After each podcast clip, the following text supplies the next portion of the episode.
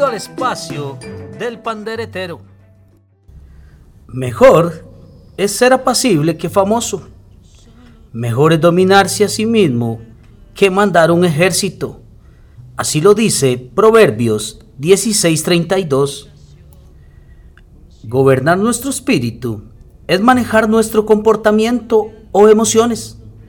El comportamiento es directamente afectado por nuestras emociones. Somos espíritu, alma y cuerpo. El cuerpo reacciona a las emociones o a las alteraciones del alma.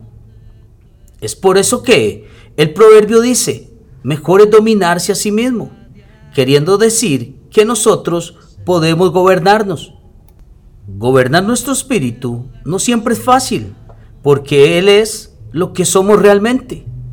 Todo lo que oímos, vemos, olemos, saboreamos o tocamos entra en nuestra mente y ella analiza las situaciones y aconseja una respuesta.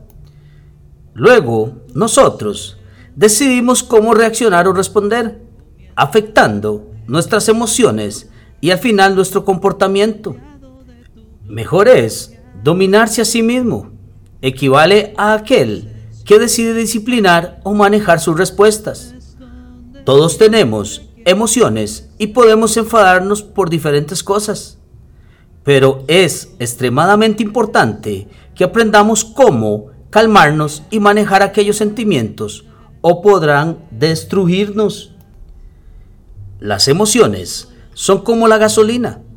Pueden ser peligrosas o destructivas, pero muy valiosas cuando son controladas o guiadas apropiadamente. Las emociones producen una energía en nosotros. Si esa energía es aprovechada adecuadamente, se convierte en una ventaja dentro de nosotros. ¿Cuántas veces hemos escuchado decir a alguien, ese tipo sería valioso si pudiera controlar sus actos o emociones? Las emociones no controladas pueden arruinar nuestra reputación. Por ejemplo, al tirar una puerta o hacer una mala mirada sin ni siquiera decir una palabra. Las palabras son importantes, pero la emoción que ponemos en ellas es aún más importante. Luego, el lenguaje corporal no verbal que usamos dice mucho sobre nuestro carácter, como las palabras. Algunas veces nuestros modales y acciones hablan tan fuerte que se hace difícil oír lo que estamos diciendo. Como alguien dijo, haz saber a todos lo que piensas y si es necesario usa las palabras. Recuerde que las personas nos juzgarán por la forma en que podamos controlar nuestras emociones y no solamente por lo que les decimos.